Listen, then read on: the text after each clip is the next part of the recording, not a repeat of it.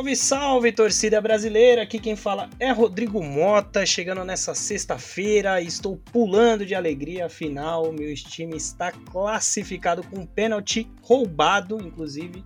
Mas o importante é que a gente passou de fase na Copa do Brasil e a gente tem que comemorar enquanto a gente pode, né? Enfim, estou radiante, feliz como um bom São Paulino. E hoje, além do nosso grandíssimo Pedro Mota, que vai se apresentar muito em breve, eu trouxe um convidado muito mais que especial, né? Aquele cara que tem um podcast lá que eu me espelho um pouquinho, talvez não no humor, porque eu não tenho tanta qualidade de humor, mas na qualidade que produz o podcast. Eu estou com ele hoje, Vitor Faglione Rossi, mas eu posso chamá-lo de Príncipe Vidani. Estamos com a realeza aqui. Olá, é, muito obrigado aí pelo convite. Estou muito feliz aí de participar contente, tenho um, um, esquema quanto a participar de podcast novo, mas como vocês já fizeram aí mais de 40 episódios, vocês já merecem já uma, uma presença. E, pô, tô muito contente, valeu pelo convite. Imagina, a gente que troca vários memes aí, né, é, despretensiosamente, né, principalmente do nosso querido Príncipe Ouro Negro, né, o nosso rei do Cuduairo, né, e enfim, para isso, para junto conosco apresentar esse podcast, agora sim eu vou convidar ele, que não está radiante quanto eu, porque ele não está classificado na Copa do Brasil, Pedro Mota. Bom, eu espero que esteja tudo bem com vocês, porque com nós Santistas não está nada bem. Vocês podem pegar tudo que o Rodrigo disse e virar totalmente ao contrário, porque o nosso Santos não deu sorte com a arbitragem, não deu sorte no jogo e nós estamos totalmente destruídos. Dito isso, Vamos em frente. Pô, cara, você vai ficar nessa assim, de, de sem papinho? Fala aí, cara. E, e, extravasa, fala do Santos. Aí tem que ser igual aquele torcedor que deu um, um bico na, na, Tentou dar um bico na bunda do Cássio, né? E falhou miseravelmente. Inclusive, até perguntar. Você viu, Vidani, o vídeo do Cartoloco? Que ele tava nesse jogo, lá na torcida do Palmeiras. E ele tava gravando na hora que a polícia tava tirando o cara do campo e o cara todo o cara algemado pela polícia, o cartoloco frisa nele e fala: "Ei, cartoloco, aí, o cara mó feliz sendo levado preso, tá ligado? Eu não vi, que maravilhoso, cara. cara, isso é suco de futebol brasileiro total, velho, total. Cara, eu, eu vou te falar que por um momento eu achei que o Santos ia dar um sustinho no Corinthians, porque quando o Santos marcou o gol de pênalti, logo depois teve uma grande chance ali também, que eu não sei, né, se, se se viraria gol, mas eu falei, pô, ó o Santos aí, será que vai dar bom? Mas o Santos cumpriu, né, o protocolo e não fez nada demais. Mas, mas não, sim, você, não é possível que você acreditava que ia virar um 4x0, né, sinceramente, assim, sendo bem sincero. Não tinha condição, não. Acho que foi até melhor, assim. Podiam roubar mais até pro Corinthians para tirar qualquer tipo de esperança, que é o pior sentimento que o brasileiro pode ter na vida, é esperança. Então, é bom não ter esperança, entendeu? Seria melhor até. É, é, verdade, né? É verdade, porque senão podia pegar na final, a gente já conhece essa história, né? Mas enfim, o Santos não chegou nem lá, né? Como o nosso querido Felipão aí cravou, né? Que, que ia ser a final entre São Paulo e Santos na, nas finais. E em, em Vidani, ele falou que ia ter Santos e São Paulo na final da Sul-Americana e o Santos ia amassar o São Paulo. E Filipão, aí depois ele falou. O Felipão é um outro camarada nosso que grava ah, com a gente aqui. Não, o Felipão, o Felipão, Felipão tá lá de boa, né? Tá no Atlético Paranaense, ganhou meia dúzia de jogo e a gente já tá aqui babando o ovo do Felipão novamente. Pois é, eu já tava impressionado. Falei, cara, assim, nesse momento. Os caras entrevistaram o Felipão. Nesse bicho, momento, o Léo Dias está cravando lá na, no Metrópole. Felipão cravou que Santos amassaria São Paulo na final da, da Sul-Americana. Pois bem, senhores, é, convidei Vidani aqui e chamei Pedrão porque hoje a gente quer falar de uma pauta especial, porque é o seguinte, a gente está vendo várias movimentações de mercado, a gente está vendo jogador pular para um lado, pular para o outro, e a pergunta que não quer calar é como vamos chegar na Copa do Mundo, né? Essa Copa do Mundo que esse ano vai ser em novembro, então completamente diferente do que a gente via, inclusive tem tudo para ser uma das melhores Copas, né? Os jogadores vão estar no meio de temporada aí, muito provavelmente no auge, né, do, do, do, do vigor físico, mas a gente está vendo muitas movimentações de mercado, principalmente dos principais jogadores da seleção brasileira. E aí a ideia é entender aqui, né, se os movimentos que esses jogadores escolheram são os melhores, né, e os que estão rolando aí para que a gente chegue bem, né, rumo ao Hexa aí, rumo a, enfim, a mais um título da seleção brasileira, que eu não sei como que o Vidani tá nisso, mas para mim já é realidade. eu ia perguntar, inclusive, né? Porque eu não aceito, não aceitaria nada além disso, né? Do que um, extremo ufanismo, uma confiança em. Mas eu vou falar a real, cara. É, eu, eu não lembro, assim, de nenhuma Copa do Mundo que eu vi na minha vida de eu não entrar pensando, caralho, o Brasil tem chance. Porque assim, mesmo quando o time do Brasil não era o melhor time e tal, sei lá, acho que a pior Copa que eu entrei na Copa Esperançoso foi a Copa de 2010, com o time do Dung e tal. E mesmo assim, cara, a gente tinha ganhado tudo até a Copa. A gente tinha ganhado Copa América, tinha feito uma Olimpíada ok, até, vai, tinha pegado em terceiro, mas tudo bem. É, tinha feito Copa das Confederações incrível no ano anterior na África do Sul, maravilhosa de 2009, que tem até o gol de falta do Daniel Alves, não, Galvão sempre lembra o último gol de falta, né? toda vez, cara, tinha, tinha, tudo. Então, assim, eu sempre tenho esperança, só que nessa vez, cara, é, diferentemente de 2018, que o Brasil teve um começo absurdo com o Tite e no ano da Copa fez apresentações desprezíveis, esse ano, cara, acho que a gente tá numa crescente, a gente tá encontrando soluções que em toda a campanha da eliminatória a gente não encontrou. Pô, o Rafinha surgiu aí no fim. É, o Richardson achei que a gente tinha perdido ele para a seleção, porque começou a aparecer Anthony para cá, Rafinha para lá, e, e Hulk aqui no Brasil, e de repente. Matheus Cunha, né? Também surgiu bem. É, e de repente a gente convoca o cara e ele de novo estoura, faz gol todo jogo que entra na seleção e caralho, não tem como levar. Não o levar. Richarlison, acho que ele é o melhor exemplo daquele jogador que você sente como se você estivesse vestindo a camisa da seleção, cara. Eu olho para ele, eu vejo ele com vontade. Ele é um dos poucos que você vê ali que o cara tá ali, ele, pô, eu, eu quero trazer, né, o título pra, pra casa e tal. Você vê ele jogando com a vontade que eu, assim, mesmo os outros jogadores, a gente sabe que todo mundo tem o um sonho e tal, mas ele, sei lá, quando eu olho ele em campo, eu falo, puta, ele quer, ele, ele quer tá ali, né? E é. Por isso que, enfim, tem sempre a vaga cativa. A gente sabe que o Tite tem, é cheio dessas, né? Cara, e assim, por mais que ele seja cheio dessas, isso é uma coisa que me irrita também, porque me irrita nessa fase no bom sentido. Porque, cara, o Tite meteu o Coutinho do nada, sacou do bolso e falou: Ó, convoquei o Coutinho. A galera, você tá maluco? Você é drogado, Tite. Você tá maluco? Tá jogando faz 10 anos que ele não joga, tá lá encostado no Barça. Uma semana depois, foi pra Aston Villa. A partir daí, jogou pra caralho na seleção e no Aston Villa. Cara, como que o Tite previu isso, cara? Ele confia, enfim, ele tem isso, né? De. O treinador gaúcho tem muito disso, né? De família. Ah, vou construir família, não faço time, faço a família. Só que, cara, essa seleção tá numa crescente muito boa. Mano. Cara, eu acho que nesse meio tempo aí tem dois jogadores que se encaixam muito bem no que você falou.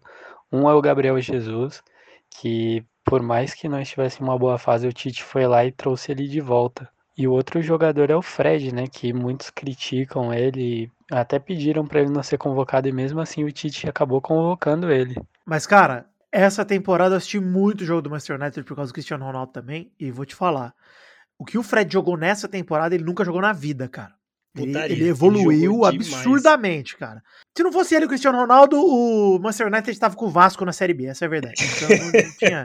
eu até falei aqui quando o pessoal do Manchester United BR veio, que eu falei, cara, o Fred foi tranquilamente o melhor jogador do Manchester. Assim, é porque a gente tem o Cristiano Ronaldo, né? Mas acho que o Fred foi extremamente regular a temporada inteira, né? É Cristiano Ronaldo, pô, cara fez gol na, na Champions e tal, mas assim. Não, porra, né? ele resolveu cinco de seis jogos da Champions League e foi ele tipo que resolveu assim, no último lance, assim. Se colocasse ele como, sozinho, porra. né? Ele, ele classificava é. o Manchester United, né? Ele é o Cristiano, não tem jeito. Não é assim, você ser o segundo melhor de um time que tem o Cristiano Ronaldo não é demérito para ninguém, muito pelo contrário, é um absurdo. Então, ele é o melhor do time, o Fred, né? Porque o Cristiano não conta. É, é obrigação do Cristiano ser o melhor. Mas, cara, é impressionante, mas eu concordo com o Pedro, cara. O Fred na, na seleção, eu mesmo nunca gostei dele, cara.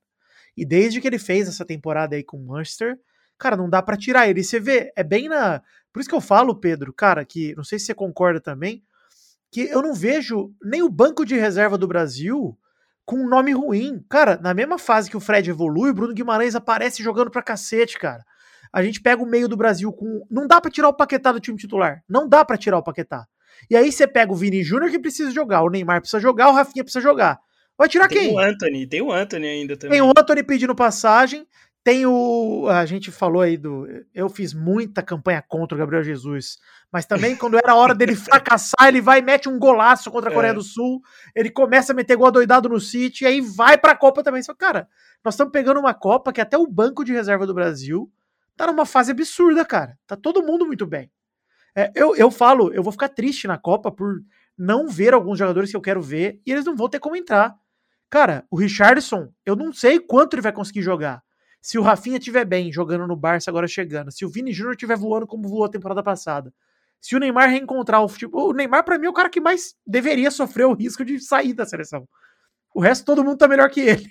Mas voltou antes, né? Tá prometendo aí trazer o título pra gente, né? Quem é... sabe que é a última dele, né? No nível é, ele tá falando. Altíssimo. Eu acho que 34 anos para uma outra Copa do Mundo dá. Principalmente hoje, hoje em dia, dia, né? Dá, hoje não, dá. Dia, né? Um jogador do nível dele também, obviamente que dá. Mas eu tava vendo até um, um, um enfim, uma relação comparando com os outros craques da seleção das gerações deles. Cara, a última Copa do Ronaldo foi 2006 com 29. A última Copa do Romário foi com 28 94. Ele não jogou mais nenhuma outra. É, a última Copa do Ronaldinho Gaúcho foi 2006 também, com menos, com 25, 24, sei lá, não, não lembro quanto ele tinha. Kaká, 28 em 2010. Pô, cara. No é sacrifício ainda, né? Então, mas você vê, cara, é, todo mundo durou muito pouco, cara. O Adriano jogou uma Copa só, 2000, com 24 anos. Então você pega os últimos caras, que o do Rivaldo também jogou a última Copa dele em 2002 com, sei lá, 30 anos de idade. Cara, galera, não dura. O Neymar tá numa suposta última Copa. Eu sei que agora é diferente. Que se bobear até o Cristiano joga a próxima Copa com 40, deve acontecer 41, talvez. Tá mais em Portugal, Ele né? vai, ele vai. Enquanto, enquanto der, der pra convocar, ele vai. Agora o corpo, corpo dele malhado, gostoso, gostoso, demais, ele não tem como não, não ir. É, cara, é mas é, você até comentou da, da seleção 2010, cara, e eu lembro muito, eu gostava, porque eu acho que apesar de ser um pouco a seleção da sombra de 2006, que era uma puta seleção, mas eu achava aquela seleção era uma puta seleção, né, cara? Tipo, eu gostava muito, mas não tinha, não tinha nenhuma estrela, só o Kaká. Então, o Ronaldinho era para ter sido a estrela daquela seleção, né? Que acabou o não Adriano sendo também, né? convocado, né? né Os tal. dois ficaram na lista quase, né? Porque o Adriano também fez um ano de 2009 no Flamengo incrível, cara. É, Absurdo, sim. e não foi. E o Ronaldinho, enfim, tava no Milan. O 2009 a 2011 do Ronaldinho foram duas temporadas incríveis no Milan. Teve um jogo contra o Siena, se eu não me engano, pouco antes da Copa, cara, 2010, que ele faz um hat-trick, ele arrebenta, cara. E, cara, é. enfim, não Aquelas foi, né? temporadas né? do Ronaldinho que, tipo assim, quando ele tava afim, ele ia lá e decidia, né? Eu, assim, eu, eu aquela Copa lá, Kaká, tinha Luiz Fabiano também, eu, eu, gostava muito da zaga, mas a gente sabia que já era um time mais velho, né? Principalmente que tinha muitos jogadores de 2006, né? E o Dunga Essa... é burro mesmo, não tem jeito de falar outra Era, outra bem forma. burro, né? Era Dunga, bem... cara, ele teimou nos caras que, assim, o Michel Bastos, para mim, é, é, a maior, assim, aberração, talvez, na minha vida de de fã de futebol de ver numa seleção um cara que não era lateral esquerdo ser convocado como titular, cara. Assim, e mano, pega o. é o exemplo do jogador profissional, para não dizer o contrário, né? Ah, cara, né? Nem nesse mérito a gente precisa entrar. É só olhar e falar, cara, imagina o Tite levar para a Copa do Mundo, em vez de levar um lateral, ele leva um improvisado. Cara, é, é impensável isso. Isso não é um time, cara, é uma seleção. Você pode literalmente é, escolher sim. quem você quiser. Sobra, cara. Né? É, e assim, sobra. pô, é, cara, ah, Roberto Carlos estava no Corinthians aqui, acho que 2010, ele tinha acabado de voltar, ele estava no Fenerbah. Cara, não tem quem convocar, convoca o Roberto, cara. Pô, pô, leva um cara de confiança. Ah, pô, ele era velho. É o Roberto, cara. Duas Copas porra. seguidas, né? Tipo. O, tá, porra, o Larson jogou Copa até o fim da vida, tudo bem, a Suécia, mas, porra, cara, sem problema, então leva o Roberto, cara. Cara, esse negócio de idade não importa muito, pelo visto, né? Porque, apesar da idade, o Daniel Alves vem sendo convocado aí pelo Tite e eu acho que pelo menos vai acabar cravando a vaga dele aí na Copa do Mundo. Cara, esse, esse cara eu acho que é o único nome que para mim é defensável na seleção, de verdade, cara. Daniel. Mas a culpa é do Emerson Royal, hein? Que teve uma chance e deu um chute no saco do maluco lá do Equador, da Colômbia. Não lembro. e o Tite não admite isso, hein? Não, porra, assim, o Brasil tá ganhando de 1 a 0 o goleiro dos caras expulso, o Emerson Royal foi expulso e o Brasil empatou. Foi um dos poucos empates que o Brasil teve na eliminatória. Cara, bizarro. Ele tinha acabado de entrar também, não tinha? Se eu não me engano. Ele não, não, tinha. Ele tinha começado não, a jogar? ele começou o jogo titular, tanto que ele foi expulso. E aí, logo depois, o Alisson também foi expulso, se eu não me engano. Aí o Tite tirou o Coutinho pra botar Daniel, Daniel Alves. Eu, eu, eu gosto do, do Emerson Royal, mas realmente, tipo, na hora que era pro cara brilhar, ele falhou, né? Enfim. Esse ciclo ele perdeu. Cara, é, esquece. Perdeu. Esquece. E, e, assim, não sei quanto aos próximos ciclos. Aí tudo bem que Brasil tá difícil em, em relação a laterais, né? E o Tite deve sair, né? Assim, É, até sim. onde até onde ele fala, eu lamento muito isso, mas ele deve sair, cara. A gente pode até falar mais pro final do podcast quais são as expectativas de vocês em relação aos, ao próximo técnico da seleção brasileira, né? Mas assim, eu acho que a gente vem fortíssimo eu, e muita gente tá colocando a França, mas eu, assim, eu com zero clubismo, acho que a França, apesar de ter um puta time, não é nem o sopro do que foi na última Copa e acho que tá bem para trás, inclusive. Eu acho que o reforço da França é o Benzema, não tem nem como dizer, cara assim, o Benzema tá na melhor fase da carreira dele, e não é nem porque ele joga um futebol vistoso, bonito, é porque ele tá fedendo o gol, cara. É isso, a bola sobra para ele. O gol que para mim ele fez na final e foi mal anulado do Real Madrid. Para mim foi mal anulado, cara. Para mim o Fabinho corta a bola para trás e é outra origem, não tem como dizer. O Fabinho jogou a bola para trás. Ninguém, ninguém, o ataque do Real Madrid não quis fazer aquilo, a bola sobra no pé dele. Mas de qualquer jeito, cara, o, o o Benzema, o gol que ele faz lá na final, é, cara, mostra bem o espírito de Romário que ele tá vivendo. Cara, a bola tá procurando ele, cara. E ele faz, ele joga bem, sempre jogou bem, sempre teve categoria, diferenciado mesmo, mas nível de melhor do mundo só nessa temporada mesmo. E ele foi, não tem nem o que dizer. Óbvio, né, ninguém é maluco de dizer que o Benzema é um jogador melhor que o Messi, que o Neymar, que o Cristiano, ele não é. Mas nessa temporada, aliás, nem que o Leva acho ele melhor. O Lewandowski engole ele. Mas, porra, cara, nessa temporada ele fez o que fez, não tem como tirar do cara.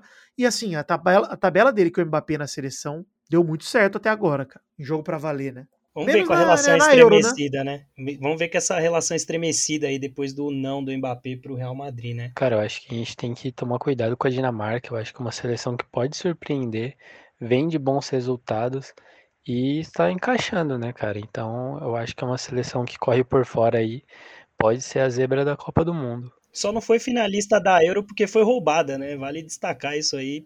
Foi roubada. Cara, os caras foram roubados num lance com Sterling, velho. Não, assim. Pô, gente, mas peraí, peraí, peraí, peraí.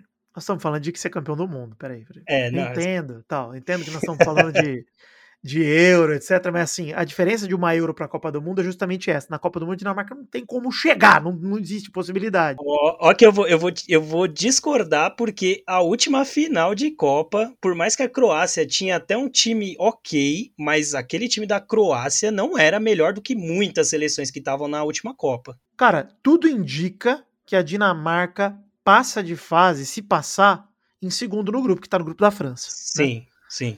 Então pega a Argentina nas oitavas e vai rodar. Não tem É, como fazer. é. Não tem que fazer. fica difícil já- defender É mesmo. isso que eu falo. É difícil, cara. Porque quem passa para as oitavas da Copa tem um ou dois times meia boca, cara. O resto, assim, pra pra mim, o Brasil é o primeiro escalão da Copa e o Brasil tá com o braço para cima. No mesmo escalão do Brasil tem França e Argentina. E são as três seleções que eu falo, caralho, realmente é, a Copa deve estar entre essas três se não houver uma surpresa. E sempre tem surpresa, né? 2006 a Itália foi surpresa, perdeu para os Estados Unidos, vocês lembram, né? 2006 foi bizarro a fase de grupos. É, 2014 não teve tanta surpresa assim, mas 2018 teve muita surpresa, cara. 2018 a França para mim não era a favorita da Copa, nem deveria ser.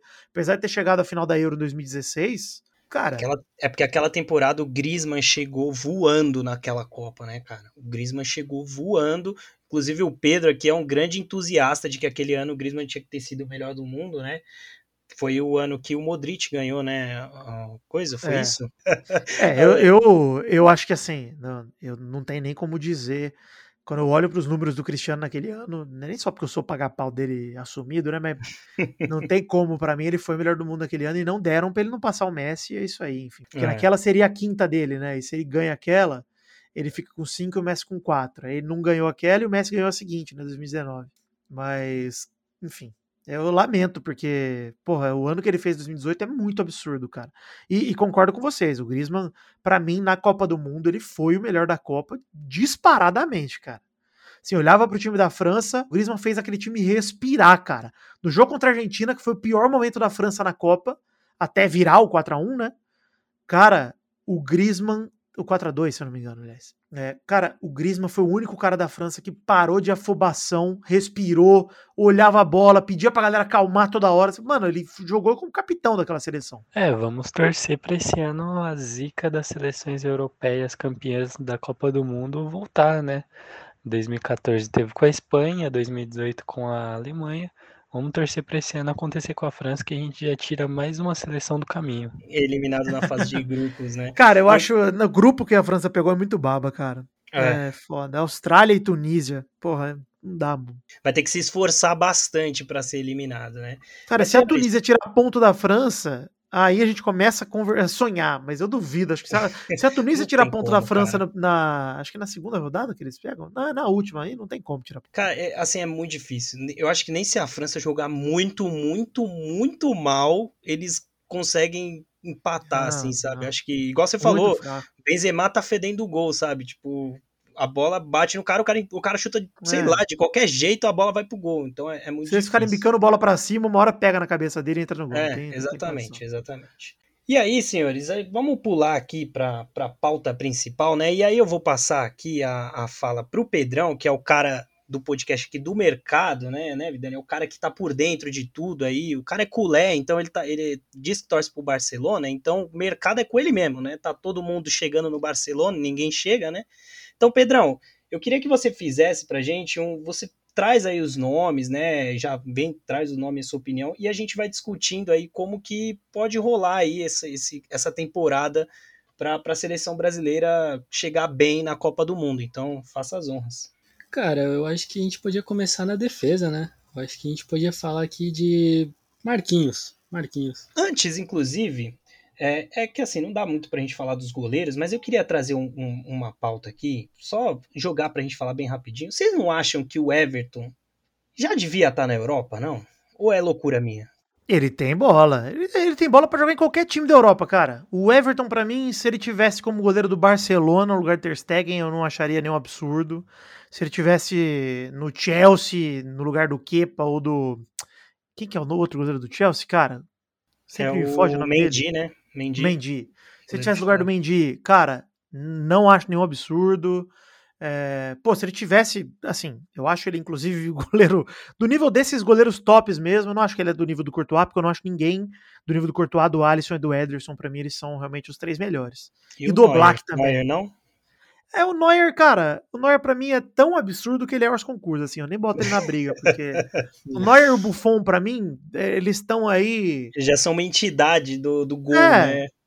Não, e assim, o Neuer, além de tudo, cara, é, porra, ele tem uma parada que o Ederson tem de sair jogando com o pé, ele sai jogando bem, ele pega tudo e ele tem presença, cara. A parada que o Buffon tem também é presença, mano. O atacante olha pro Neuer já treme a perna, a cabeça para de funcionar, é foda, mano. Menos o Oscar. Mas, não, Oscar, Oscar é foda, né? Inclusive, belo gol do Oscar. Valeu muito a pena aquele gol do Oscar. Se tivesse mais Mas é 90 foda, minutos, cara. a gente empatava, hein? Mas é bom, cara, eu gosto que você, você puxou o Everton, porque eu tive essa conversa com meu irmão, cara. Meu irmão, ele fala que ele acha o Everton melhor que o Alisson e o Ederson. Eu não acho. Inclusive, eu acho que o Alisson fez uma baita temporada de novo. Ele tava precisando de uma temporada de reafirmação. Ele vai chegar muito forte pra Copa do Mundo, cara. Eu, assim, na última Copa, eu fui um dos caras que não gostava dele no gol. Inclusive, eu acho que ele foi muito mal no jogo contra a Bélgica. Ele mas eu acho. Com... Pô, ele tava com psirico na cara, né? O Alisson. Lembra? Ah, é verdade, é verdade. Né? Ele, não, ele não tava ainda. Ele não tinha tomado Rokutan ainda. Tinha é... essa parada, né? Então, deu quatro Primeiro anos, né? O, o tempo certinho do passou a puberdade do, do, do menino Alisson, né? Mas eu acho que para essa Copa ele Anderson, vai goleiro gato. Anderson, goleiro gato. Vou ter que recortar pra pôr aqui no podcast. Aqui é, eu acho que o Alisson ele vem monstruoso para essa Copa, assim, com status, igual você falou, de top 3 do mundo, assim, tranquilamente. Assim, acho que Fácil, vai, é. ele vai trazer uma presença absurda pro gol. É, não, é assim, o Brasil, cara, pode lesionar dois goleiros que tem um goleiraço, um goleiro de nível de seleção de campeão do mundo. Eu acho o Everton mais goleiro do que o Marcos já, jamais foi, assim, do que o, Mar, o Marcão do Palmeiras. Eu acho ele mais goleiro. Concordo, Paulo. E assim, é, eu não, e eu acho o Marcão um puta goleiro, tá? Não acho o Marcão qualquer coisa, não. Acho um puta goleiro. Então, acho que o Brasil nunca teve uma geração tão absurda de goleiro, cara. Sinceramente, assim, não me lembro. É, para quem e, lembra... ainda a gente pode falar de outros, outros goleiros que também não, não, não estão indo para a seleção, porque obviamente só pode ter três e, e, são bons goleiros. Então, se acontecer uma catástrofe aí da gente perder, sei lá, dois goleiros aí, é muito provavelmente o Brasil vai repor com goleiros bons à altura, assim, né? Então.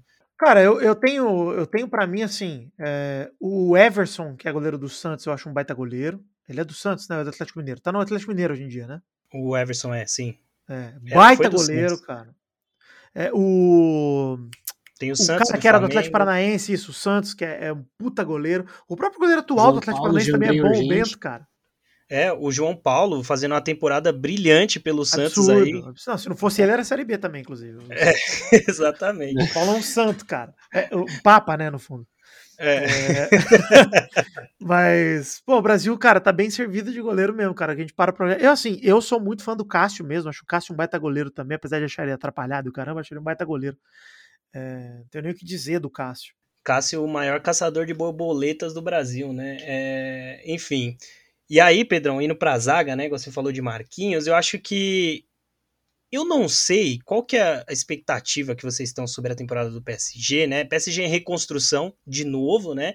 Trouxe um novo técnico, um novo diretor esportivo e tal, deu, entregou ali a papelada com, do time pro Mbappé, né? Mandar e fazer o que quiser lá. Então, assim, o Marquinhos, mesmo nos piores momentos do PSG, ele sempre foi o melhor zagueiro brasileiro disparado no momento, né? Nem o Militão Mas, cara, né, faz. Essa temporada foi a pior temporada que eu já vi do Marquinhos, cara, atual. Mas ainda assim, assim é muito alto nível, é, é surreal é, isso, né? Mas eu o jogo digo dele assim. contra o Real foi desastroso. É cara. isso que eu ia falar. Os jogos, cara, todos os jogos, os jogos chave do PSG, ele falhou e da seleção também. Cara, ele também falhou em jogos da seleção. É, eu, eu acho que assim, o Brasil tem três zagueiros garantidos na Copa. O Marquinho, o Thiago e o Militão estão na Copa, não tem o que fazer. A quarta vaga até tem discussão. Lucas Veríssimo é o meu favorito, mas Tem pode que voltar outro. bem, né? Tem que É. voltar bem, tá com Eu tô tudo. Né? fechadão contigo então, cara. O Tite tem alguns favoritos que podem pintar se um deles machuca. Acho que o Felipe do Atlético, Paranaense, do Atlético de Madrid pode aparecer. Mas assim, quinta opção, sexta opção. Não é nada de, de opção fechada. E assim, Quem eu acho que o Brasil também tá tá, muito servido. Quem tá sendo a quarta convoca... o quarto zagueiro do, do, O Lucas? Veríssimo Magalhães. machucou, né? E aí, pô, nas últimas convocações, Não tô conseguindo lembrar de cabeça quem ele tá levando pra ser esse quarto zagueiro, né? Porque também o cara não entra, né? ele tá variando. Acho que até na última convocação ele convocou o Léo Ortiz, né? Do Bragantino. convocou o Léo. Ortiz, é verdade. Então, enfim, essa vaga eu acho que é um consenso dos Mas o. Gabriel que é do- Magalhães também, né? Ah, tem, isso, tem o Magalhães do. Isso, que, que, enfim, ótima temporada também. Mas eu acho que é um consenso que a gente sabe que se o Veríssimo voltar no mesmo no mesmo nível que ele tava, ele deve ser a quarta opção, enfim. Aí eu Ótimo acho que o sangue gaúcho do Tite fala mais alto, né? Ele vai na garantia do cara que ele conhece. Não, ele vai no que ele conhece. Sim, assim, sim. mesmo sabendo que é uma vaga que, sinceramente, cara, Não entra em campo. não entra em campo. É. Inclusive, é, a gente vai entrar nessa discussão daqui a pouco, mas eu acho que o Brasil tem ótimas opções, inclusive dentro de campo, no time titular, para suprir uma eventual expulsão de um zagueiro, quando não tem mais substituição, etc.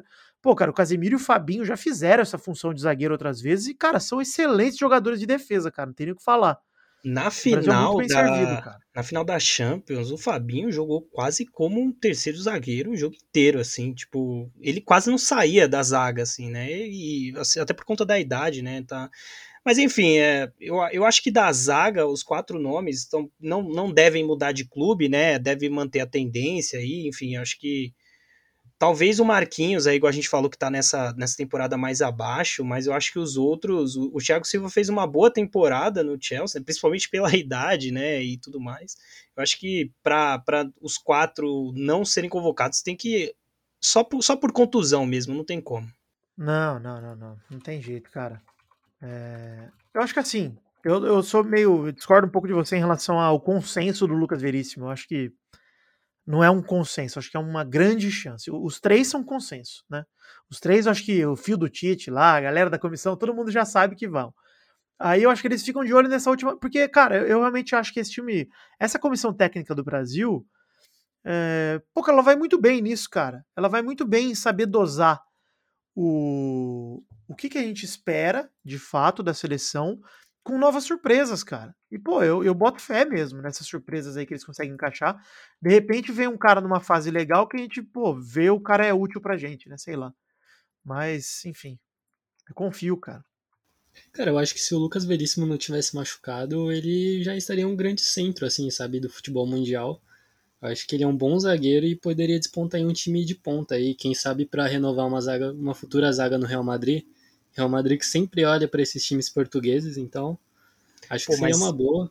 Real Madrid, acho que pra zaga, cara, vai ser muito difícil agora, velho. Os caras trouxeram Rudiger e tal, acabaram de fechar com um puta zagueiro aí também, que me fale o nome agora. Acho muito difícil, o Real, mas eu acho que tem outros centros, por exemplo, o Barcelona, que tem o Piquet lá e tá passando da hora de aposentar, não, e, né? Não só, não só da hora de aposentar, mas tá passando a piroca na mãe dos amigos de time. É, tem, tem, tem, esse pequeno infeliz, fator né? aí também. Mas, mas, uh, piadas à parte, que nem é piada, né? Infelizmente. É, pois é. Focas à parte. É, pô, eu, eu acho real que. Concordo também, o Lucas Veríssimo tem um baita futebol, ele tinha como demonstrar. É, pô, assim, sinceramente, os ciclos dos jogadores nos clubes eles acabam, né? O Delict fez uma puta temporada pelo Ajax, foi pra Juventus e não jogou essa bola toda, entendeu? De repente, o Lucas Veríssimo pode chegar numa Juve da vida, numa Inter da vida, num Milan da vida e fazer boas temporadas, cara. Agora que esses times de Milão, inclusive, estão voltando a ter força, né? Pois bem, Pedrão, laterais direitos. Quem que você botou na nossa lista aí, hein? Cara, hoje eu acho que não tem muito como a gente fugir do Dani Alves, cara. Eu acho que pela experiência dele reserva, e né? tudo mais, eu acho que a vaga é dele, cara. A gente poderia aqui falar de Emerson Royal, mas. Mas pra reserva, você diz, né? Pra vaga que tá aberta. Porque eu acho que o Danilo e o Alexandre Cara, eu acho estão que o Tite não botaria ele de reserva, mano. Eu acho que o Tite colocaria ele de titular. Não, o Danilo é o titular do Tite, cara. Eu, Eu acho que o Danilo é titular também. Eu não gosto, tá? Mas assim, também, porra, o outro é o Daniel Alves. Então, assim, fica difícil. tá? Cara, eu já, eu já falei isso no Pelada já. Eu acho que para esse time do Tite tão aberto e tão ofensivo, eu gosto da dupla de laterais Danilo e Alexandro, cara, sinceramente, assim, acho que são laterais mais marcadores. E esse time do Brasil, que hora que a gente olha, hora que a gente olha para um quinteto ofensivo, com Paquetá, com Neymar, com Rafinha, com Vini, com Richarlison, que pode vir, se o Paquetá ou o Fred estiverem fazendo o segundo volante, etc. Ou mesmo que seja Fred, Paquetá, Neymar, Rafinha e Richarlison, ou Fred, Paquetá, Rafinha, Neymar e Vini Júnior. Cara, é, não precisa, precisa, de dois laterais que sobem. Né? Você Exato, você precisa de um volante como a gente tem o Casemiro e o Fabinho, que para mim são dois dos melhores volantes do mundo até hoje, não tem nem o que falar. O Casemiro dispensa apresentações, né, cara? O cara tem, sei lá, 10 anos de Real Madrid, nem isso, 8 anos de Real Madrid, porque ficou um ano no Porto, e 5 Champions, cara. É um absurdo. O cara ganha tudo. Pô, cara, eu tinha esquecido do Danilo, para ser bem sincero aqui, eu esqueci do Danilo. Eu acho ele que, cara, de laterais. Vezes, né? Eu acho que ele tava machucado. Tava ele machucado. machucou muito, ele machucou muito, mas ele foi na última convocação, né? Ele jogou contra é, a Coreia do Sul. Isso é uma coisa que vale também ficar de olho, né? Porque Danilo vem com essa frequência de contusões. A gente vai pegar uma meio de temporada aí, né? De repente, complicado e assim a gente eu não enxergo muitas opções, né? A gente tem o Militão que jogou inclusive no São Paulo como lateral e era pô, eu enxergo opções, hein? Naquela, naquela época, ele era um baita lateral lateral direito do São Paulo. E, no entanto, naquela temporada, quando ele sai, o São Paulo desmonta defensivamente, assim, é coisa bizarra. E, enfim, aí a gente pode especular alguns outros convocados para lateral direita, mas assim, é, não, é muito não tem como fugir do Daniel Alves, ainda que eu queira, porque. Cara, eu vou falar um, um absurdo aqui, tá? Aí vocês Eita podem me criticar. Pode me quicar daqui se quiser, hein? Mas, cara, é, eu acho que tem uma coisa que joga muito contra o Daniel Alves, que é ele não tá jogando, né? Ele tá sem Isso. clube. E nós estamos Exato. a quatro meses da Copa do Mundo. Isso é bizarro. Depois dele ficar uma temporada inteira falando que o Barcelona era um time sério e que ele queria jogar em time sério porque ele é um jogador sério e não sei o que, aí o Barcelona falou: tá bom, então você vai ser mandado embora. Foda-se. É, vai jogar no time sério lá na puta que pariu. Mas o Cara, ponto... ele tava pegando ritmo, meu. O Dani Alves não tava morto. Isso que, isso que me impressionou, assim. Eu acho que o Barça tomou uma medida, tipo, pra limpar a folha salarial, porque não é possível, cara. Cara, não, ele não tava com salário caro, não, cara. O ele tava Dani com Alves... 50 mil, 50 é, mil euros. Era tipo. O Barça até porque quem tá pagando é o São Paulo, né? Tipo. É, não, cara, o Barça fez isso simplesmente para tirar é, do elenco e fazer a renovação. Cara, o Barça precisa de um lateral que ele possa contar para os próximos anos. Um cara de 39 anos não, não pode ser contado.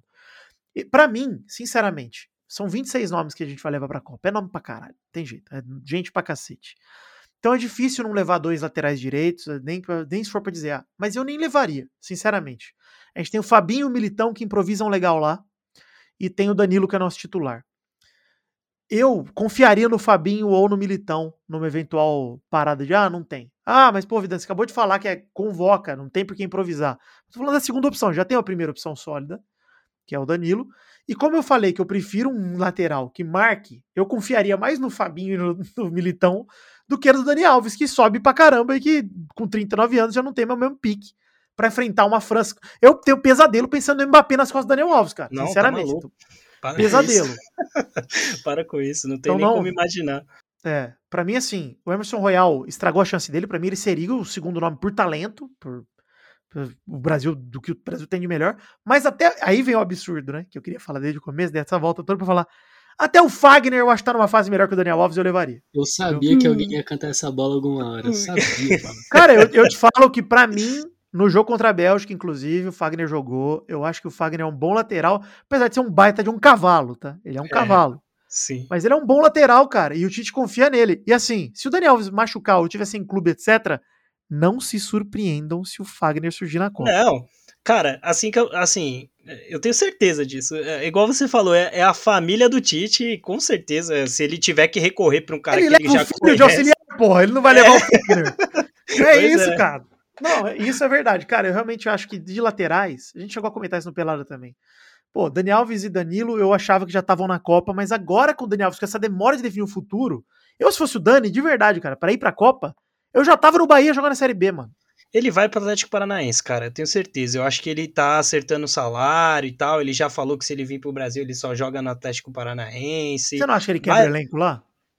Eu acho e eu espero, na verdade, né? Não só acho como eu espero, né? Ele vai jogar com os parceiros dele de São Paulo que, que, que, tava, que foi tudo para lá, né? De refugo. Não, e outra, mas... né?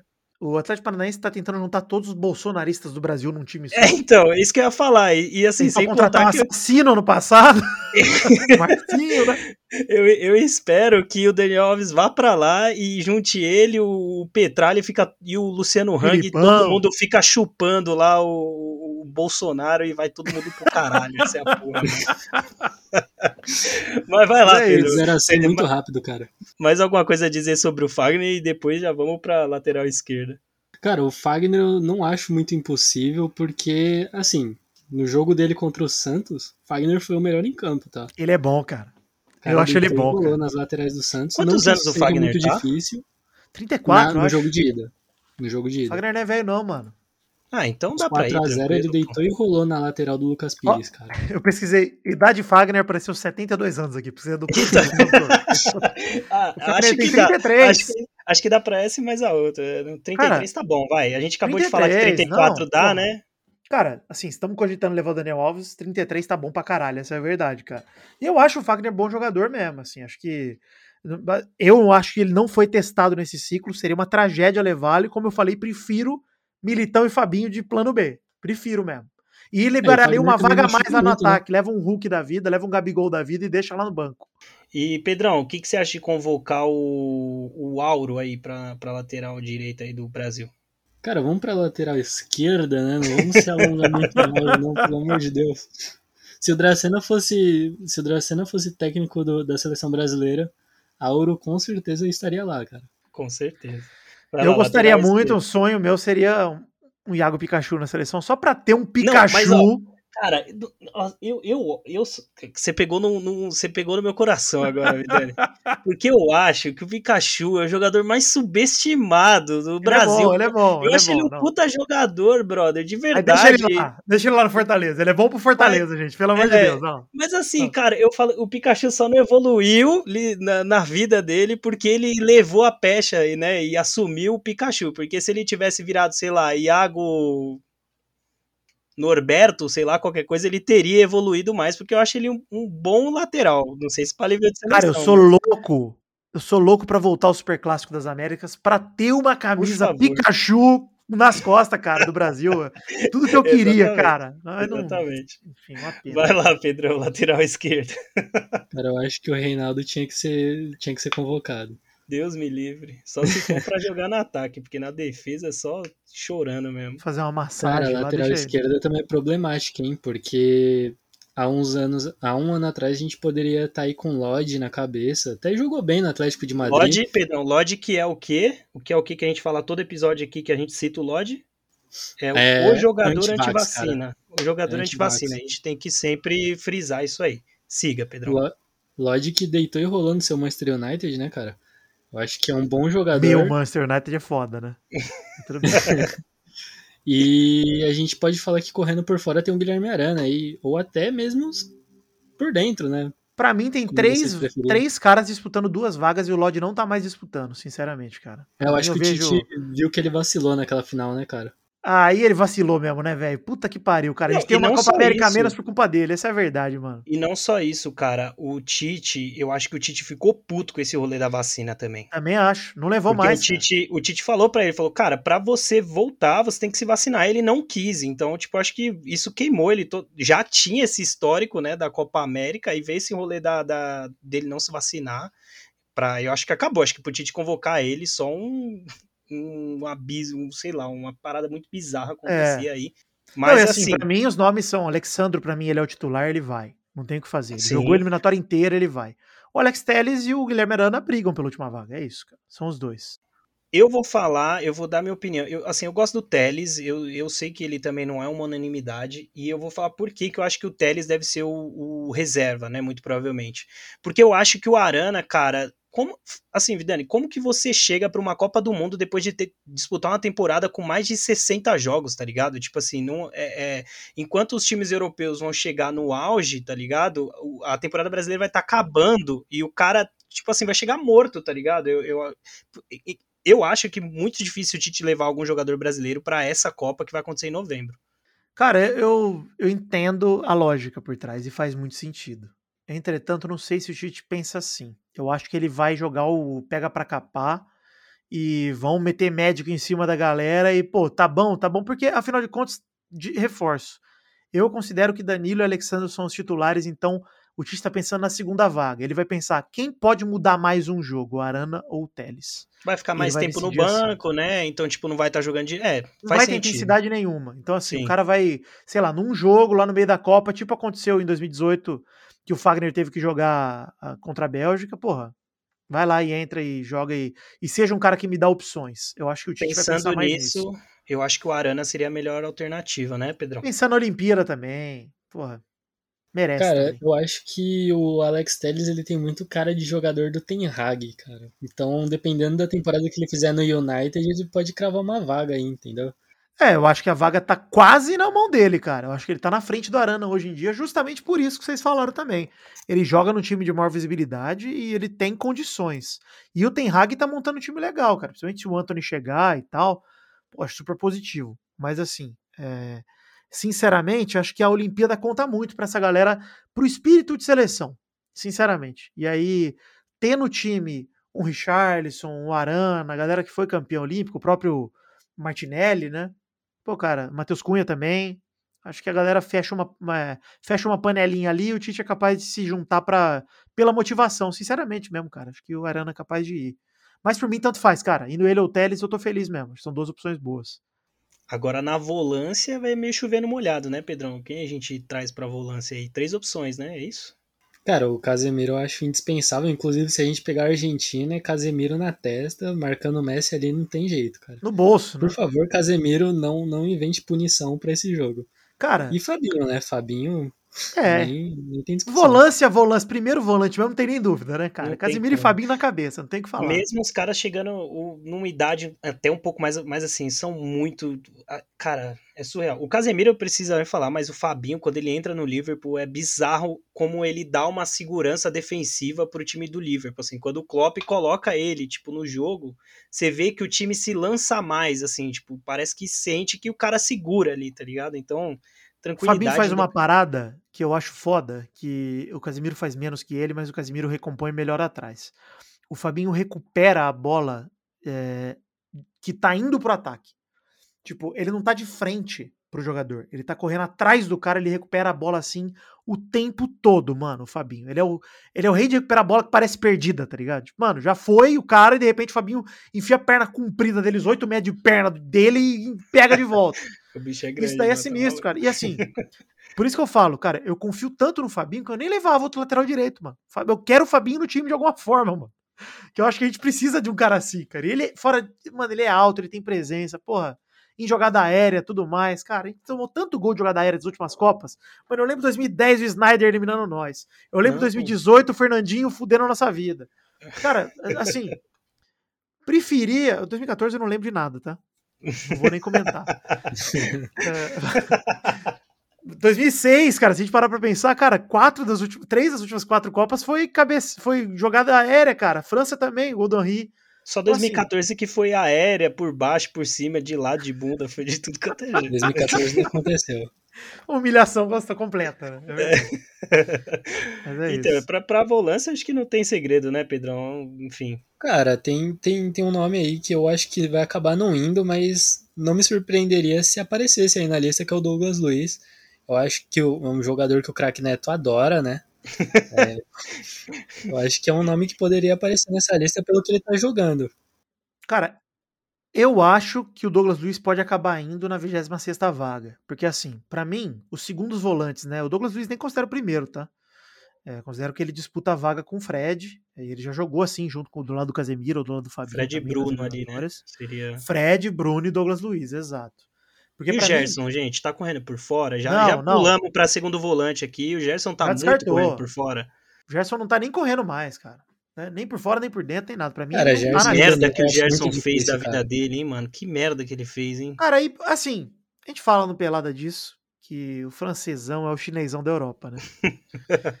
E quando você não vai pro PSG, você se matou, cara. Essa é a verdade. O Paquetá tá fazendo chover no Lyon, porque se ele fizesse qualquer coisa menos que isso, nem na Copa ele ia também. Não tinha jeito, cara. Ele tem que fazer chover mesmo. Inclusive, ele tá pra sair, né? Tá pra ir pro Newcastle, tá pra ir pra algum lugar. Então, o Bruno assim, Guimarães, por exemplo, teve mais visibilidade no Newcastle do que no Lyon. muito Sim, mais. Sim, sim. Com Cara. E, e, sinceramente, cara, é, para mim, é- essa segunda vaga. Pra mim, cara, a gente tá muito bem servido com o Bruno Guimarães e Fred, tá? Nem preciso do Douglas Luiz e eu sou Vasco, então eu adoraria o Douglas Luiz lá. Mas, cara, sinceramente, É, acho que ele vai ser a terceira opção se também, ele né? for. Coutinho vai, certeza. Coutinho já tá. Coutinho já tá lá, né? Coutinho já tá lá. É, Cara, é, mas tem a vaga que eu queria que fosse do Veiga, alguns meses atrás, mas o Veiga resolveu tirar essa dúvida da cabeça do Tite e morrer pro futebol, né? Mas. Não, e depois de hoje, então, o cara me perdeu. O É. cara eliminou sozinho o Palmeiras, basicamente, né? Cara, que é justamente a vaga de meia central que o Douglas Luiz pode pegar. Que pra mim tava entre Veiga ou mesmo o Renato Augusto, pelo que ele jogou no passado, que o Tite poderia levar nessas vagas de confiança. Mas acho que é capaz de acabar na mão do Danilo do Parmeira pra levar um cara novo ou do Douglas Luiz, cara. Eu acho que ele convocou o Danilo, inclusive ele, a galera dele lá falou disso, né? Que era mais pra sentir o ambiente de seleção pela expectativa em cima do Danilo. Volto a dizer, acho que o, Tite não convoca nenhum jogador do, do Brasileirão e tal. É, eu acho que, inclusive, por isso que ele não, não já vinha convocando o Veiga antes, sabe? Eu acho que ele preferiu criar alternativas dentro do- dos jogadores que ele já pensava em levar, ao invés de convocar um novo e trazer uma nova dúvida. Aí a questão é se o Veiga vai manter o nível de futebol para o próximo ciclo, que aí já são quatro anos, né? Aí é difícil. Cara, um nome que eu espero que o Tite esqueça e apaga, apague da lista dele é Arthur, né, cara? Que ele levou aí no- em uma das Quem? últimas convocações. Quem é Puta esse, que cara? pariu, cara. Isso é nome Você de contador, da não é nome de jogador, não. A gente tem que Você tirar o Arthur da da lista pra sempre, cara. Esse aí é inglês, não é? Arthur lá da, da, da Arthur, Távola é isso aí. Redonda lá. é- Exatamente. Arthur que fala. Você falou meio esquisito, pareceu que era Arthur. Coisa louca. Cogitar o Arthur do campeonato. Não, mas assim, eu acho que o Arthur perdeu a vaga é, por.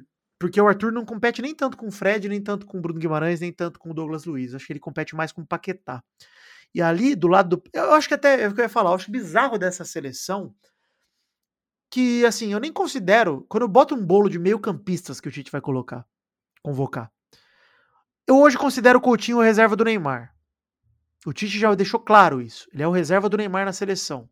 Quando o Neymar não pode jogar, o Coutinho entra, ou ele tira o Neymar, bota o Coutinho, etc. Tanto que ele mal usou o Coutinho nos últimos dois jogos lá de Coreia e Japão, porque ele tava usando o Neymar pra caralho, nem botou o Coutinho direito. Mas assim, cara, é... único meia, meia de criação, então, se o Coutinho é reserva do Neymar, Neymar é atacante. Coutinho também vai como atacante. Então só tem o Paquetá mesmo. E aí, e aí nessa acho que- Paquetá isso, vai já é o titular de- desse time. Ele é o meio ofensivo ali que. que eu tenho o muita dificuldade de montar o do 11, time. cara. Tenho muita dificuldade de montar o 11, porque eu tenho uma opção com o 11 com o Neymar de falso 9, que o Tite já usou, inclusive nos amistosos mais recentes. acho que contra o Japão. E tem opção com 11 com o Richarlison lá, que aí você tira uma das vagas do meio campo e você tira é, ou o Vini Júnior, né? Ou o próprio Fred. Aí, eu acho que, enfim, o Paquetá. Assim, isso é bom também, eu, e é uma das coisas que me, me além da, da, renovação, principalmente do ataque da seleção para o final do ciclo, né? Mas foi que o Tite começou a testar formas diferentes de escalar o time ao invés de ter aquele 11 eterno para sempre. Isso é bom, pode, é. pode pesar lá na frente, né? Na hora de você pegar, por exemplo, sei lá, uma França que se lança muito mais para ataque, um time mais de velocidade, você de repente bota o, o, o, o para você não ter um jogador fixo, né? Como o Richarlison, sei lá, o Matheus Cunha você pode eventualmente colocar o Neymar, porque o Neymar vai voltar mais, vai conseguir ter uma recomposição de mais velocidade, né? Ainda que o Richardson corre pra cacete também. Mas é, isso não tem que falar do Tite, principalmente nesse último um ano aí dele, que ele tentou de várias formas diferentes. O problema é que sempre os adversários não são dos melhores, mas assim, até aí, né, paciência. É, cara, é muito importante a gente ter uma variação no time, né? Até porque Copa do Mundo tem esse negócio de suspenso, tem esse negócio de lesão que pode acontecer, então é muito bom a gente ter opções no banco. Eu acho que a França, como a gente falou, tem muito bem isso no time essa variação e ver que a seleção brasileira vai ter isso na Copa do Mundo e bons nomes para substituir é o que acaba fazendo a gente acreditar cada vez mais no Hexa. Pois bem, é, indo para a gente junta agora, a gente já falou dos meio ofensivos aí, né? Muito provavelmente a gente deve ter o Paquetá. É, o Vidani falou, né, em relação ao Neymar é. e Coutinho como como Porque eu não considero meias Neymar ou atacantes, né? Meia. E o Coutinho, o Tite já deixou claro que o Neymar é reserva dele, mano. Então é foda dizer onde o Coutinho entra na seleção, como atacante ou como meia. Teoricamente ele é meia. Mas até no Aston Villa ele tá jogando de atacante, pô. Sim, é, ele é, ele é um segundo atacante no, no, no Villa. Mas ele a é questão é, quem, quem, que é o, quem que é o reserva do Paquetá? O reserva do Paquetá, para mim, depende onde ele tá. Se o Paquetá tá aberto pela esquerda, é o Vini Júnior. Se o Paquetá tá no meio, é o Fred. Mas aí iria iria com uma, no caso do Fred, iria com uma trinca de Casemiro, é, Bruno Guimarães, ou, né, enfim, qualquer. Casemiro, Bruno Guimarães e, e Fred seria um meio de campo mais reativo. É, Cara, acho que diz... vai depender muito do jogo, né? É, mas você diz na, no mesmo jogo, acho que os três não jogam junto, não.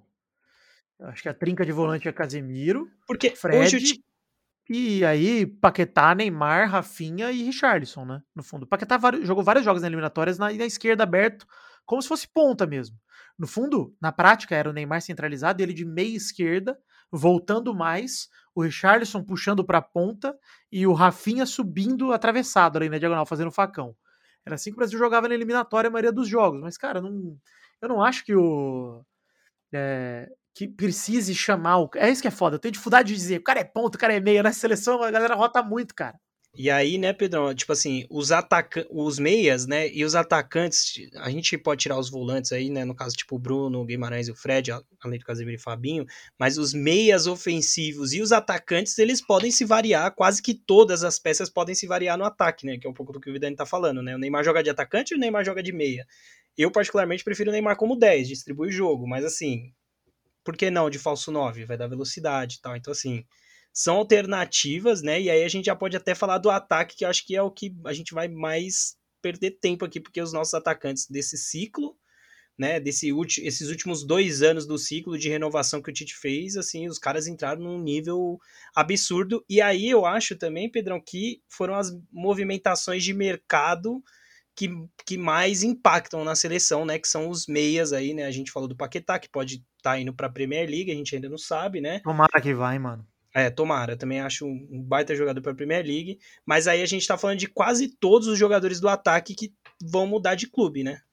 Inclusive o Neymar estavam falando que podia mudar também, né? Ah, cara? duvido, cara. Duvido. Eu também mano. duvido Neymar muito por não... conta da renovação, né? Eu acho que ninguém paga o valor que o Neymar. que o PSG cara, perde pelo Neymar.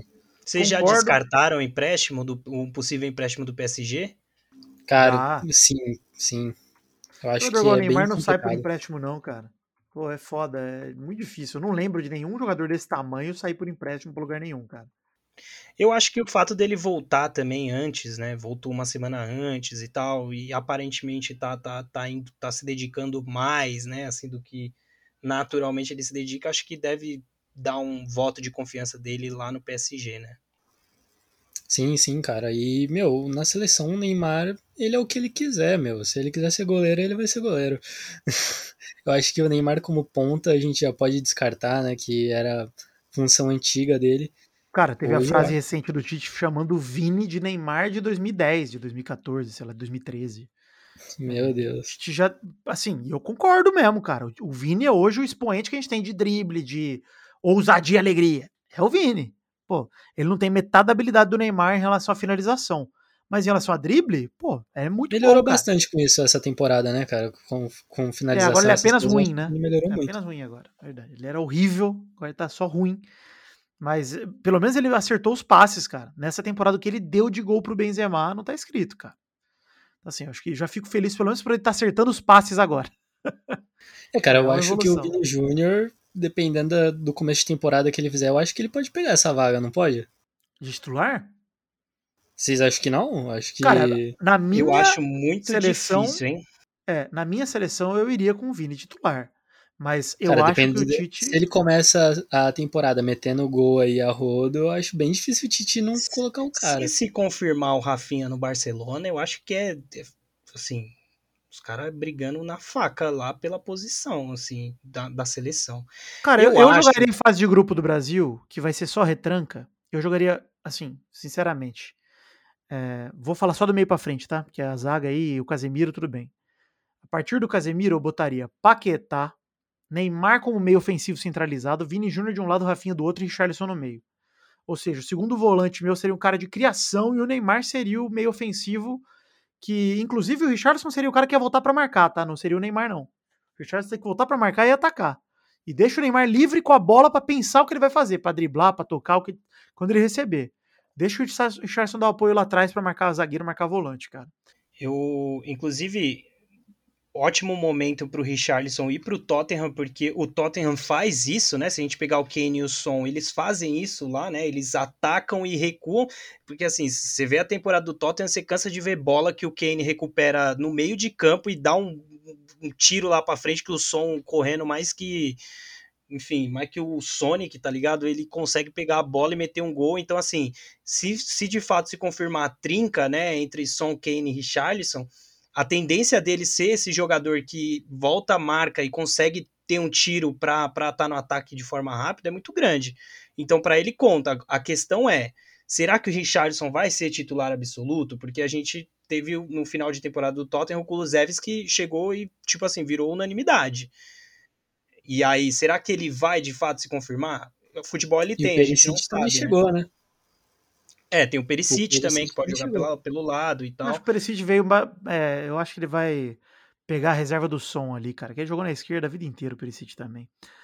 Mas eu concordo com vocês. Eu até tenho uma coisa que me preocupa no Richarlison, porque pra mim a seleção ideal do Brasil pra jogar os jogos difíceis é sem o Richarlison com o Neymar de falso 9. Deixa o Neymar lá na frente, Sim. isolado, esperando bola pra resolver.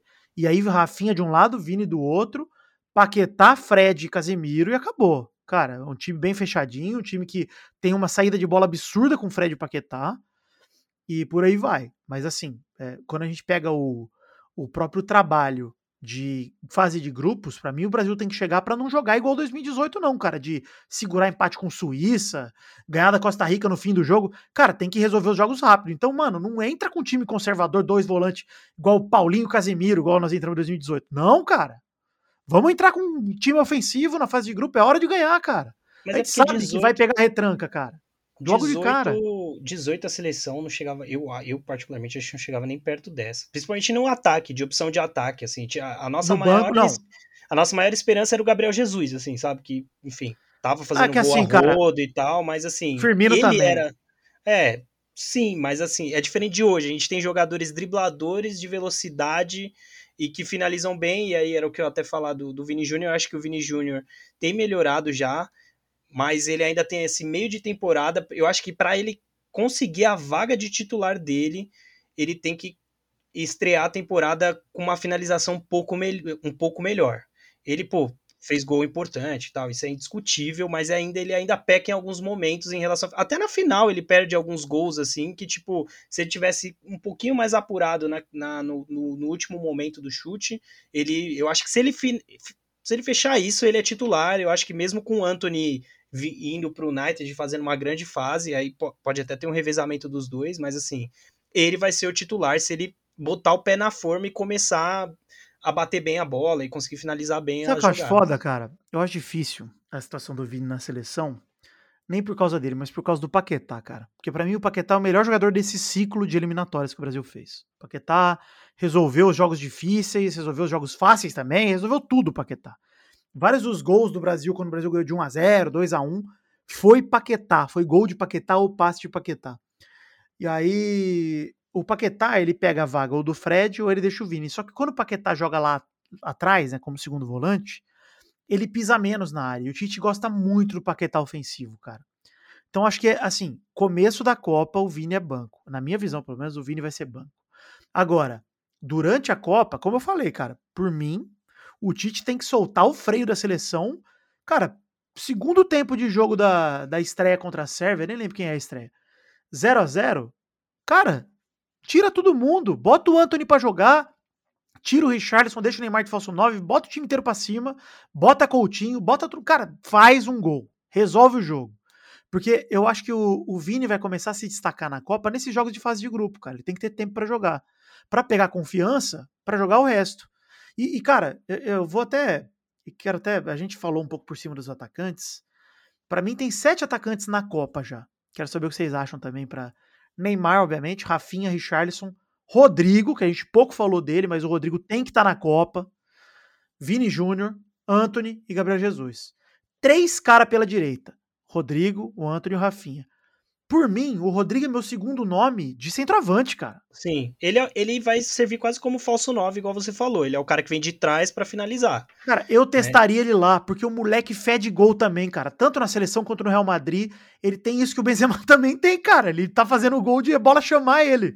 É Vamos que, assim, aproveitar assim, isso, cara. colocarem o Gabriel Jesus na ponta direita também, né? É, tem, tem, essa, é. tem essa parada. O Jesus o Tite, terminou... Cara, Jesus terminou no City jogando, jogando pela direita, né? E acho que até contra o, contra o Japão, o Jesus começa jogando pela direita, mas é, a parada que me deixa um pouco atrás com, com, com relação ao Rodrigo, acho o Rodrigo um jogadoraço e acho que vai ser, pô, um dos melhores centroavantes da Europa, é só porque eu ainda acho que a amostragem do Rodrigo é é pouca. Ele entra poucos minutos. É que assim, né? Mas tipo, isso que a gente o cara dele, entra cara. 3 minutos, 15 minutos, mete 3 gols, né? É, cara, eu não quero o Rodrigo de. O Rodrigo não tem condição de ser centroavante nessa Copa do Mundo, cara. Não tem quem tirar.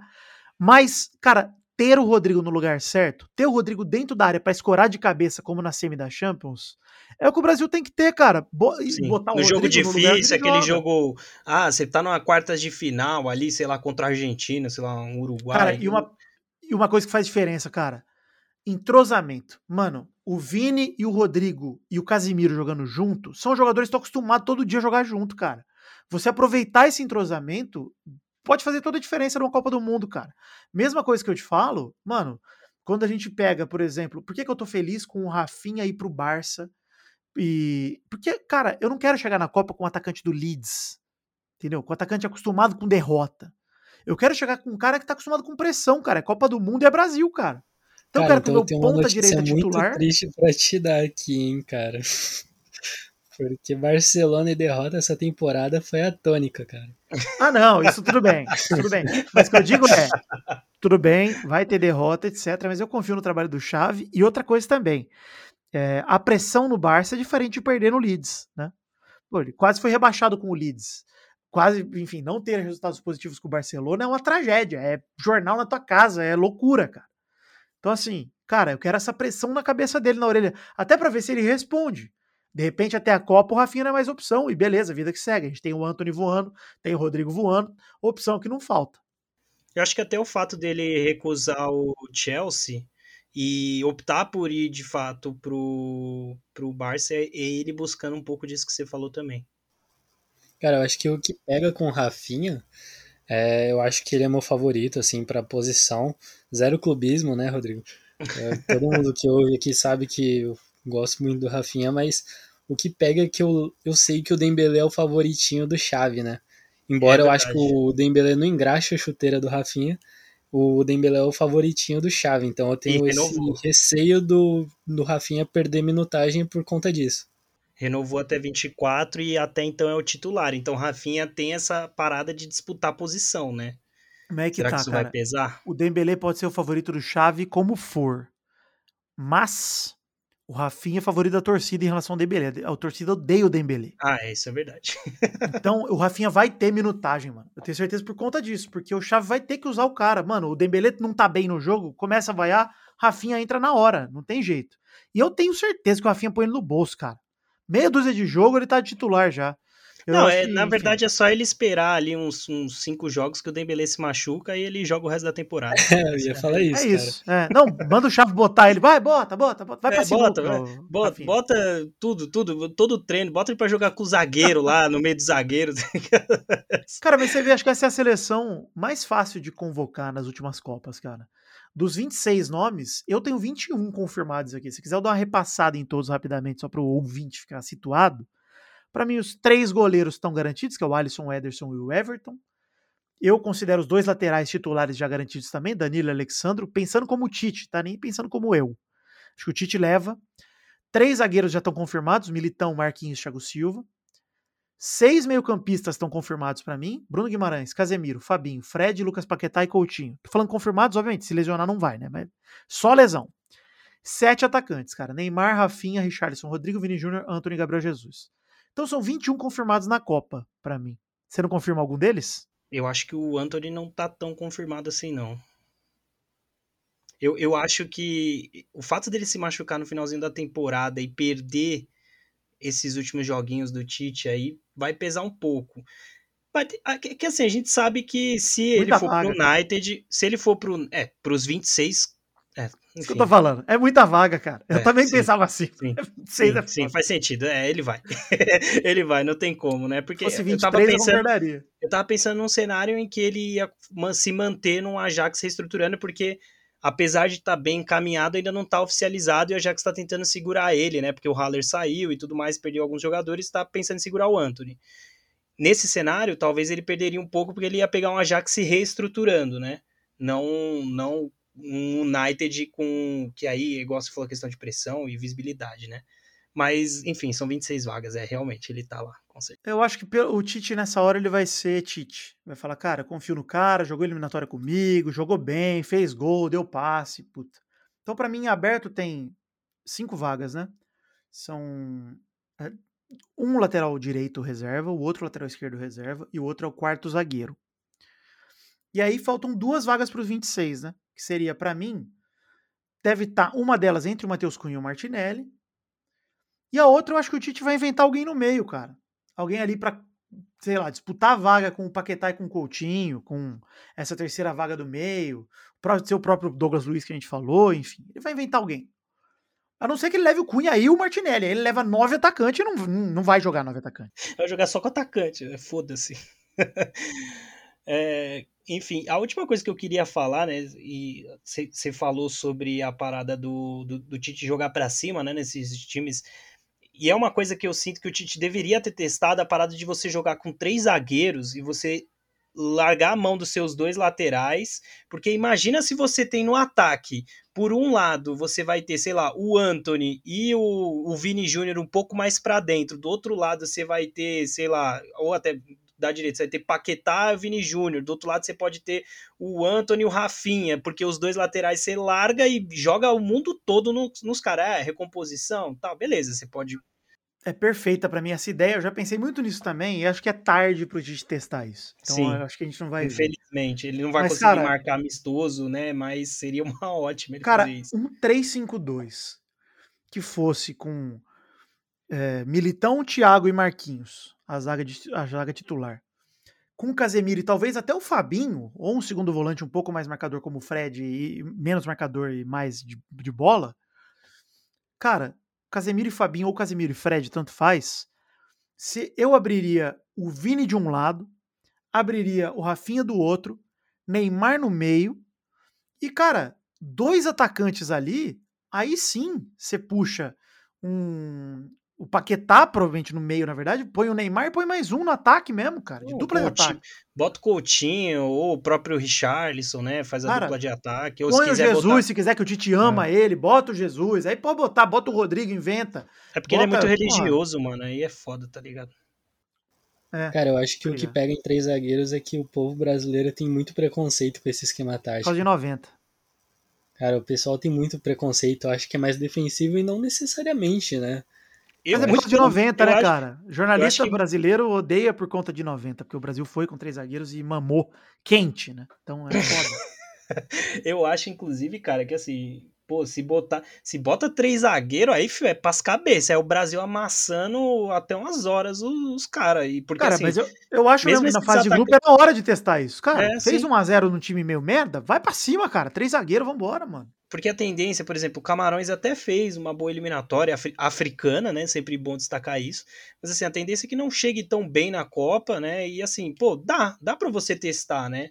A gente é, é talvez a é, Suíça seja um pouco mais enroscado, talvez você, mas assim, sei lá, acho que até esse monte de atacante que a gente possa chegar a colocar, sei lá, cinco atacantes, mas eu acho que todos eles são muito rápidos e móveis e são aplicados taticamente para voltar e marcar de novo, né? Então, você não fica completamente largado, tipo, ai, beleza, eu tenho três zagueiros e só esses caras vão defender um contra-ataque. Não, tipo, você vai ter, né, outros caras aí.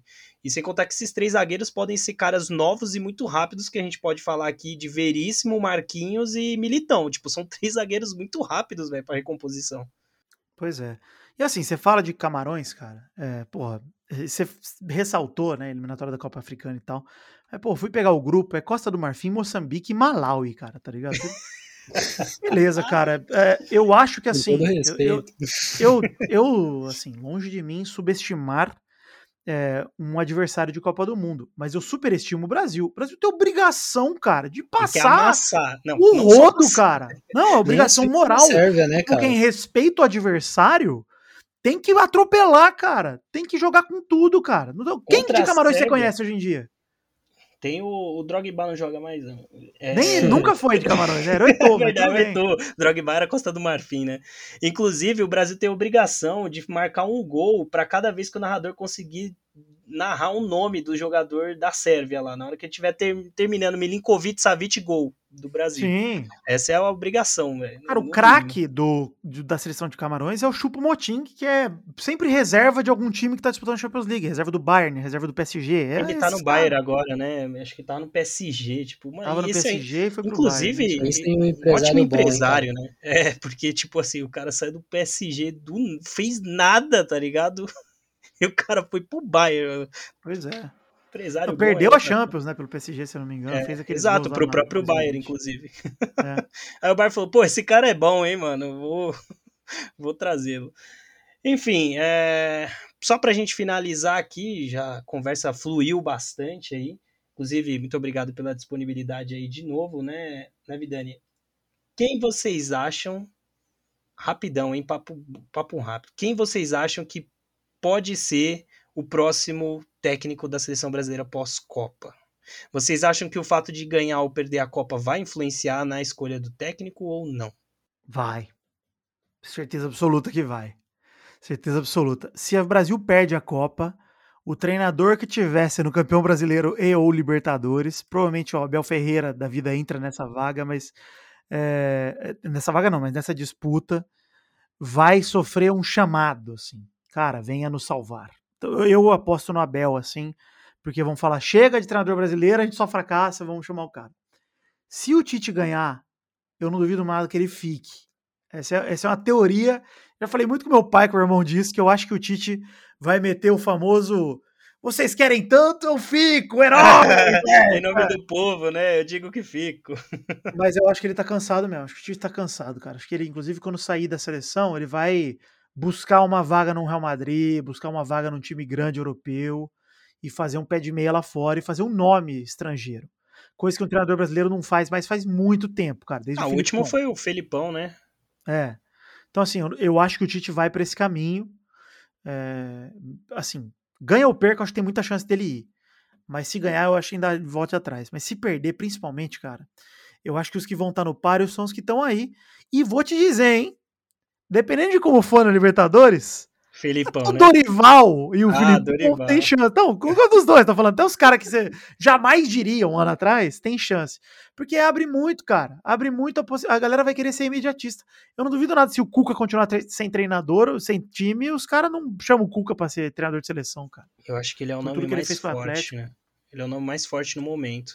Eu, você vê, eu- cara, isso é tão de momento, mano. Dois anos atrás a Sim. gente tá falando do Renato Gaúcho aqui, tá ligado? A gente tá É, falando sim. desses caras. Porra, é muito de uma momento, cara. viagem, uma viagem bizarra, né? O Renato Gaúcho.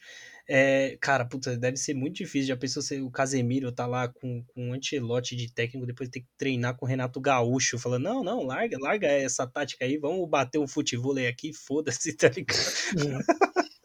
Mas, é, Pedrão, é, eu já falei aqui no podcast que eu acho que, pelo momento do futebol brasileiro, eu acho que o próximo técnico de seleção é estrangeiro, não acho que vai ser brasileiro, porque eu acho que a CBF vai explorar essa onda que tá todo mundo muito suscetível a um, um, um técnico estrangeiro, né? A gente pode pirar e pensar no Guardiola, que é uma loucura completa, né? Principalmente porque até onde o PVC falou que a proposta que rolou pro Guardiola era metade do que ele ganhava no Manchester City, então assim, é É, eu não acho que é esse motivo o cara, não. Eu- É, Sendo o não. Guardiola, acho que o Guardiola é meio maluco.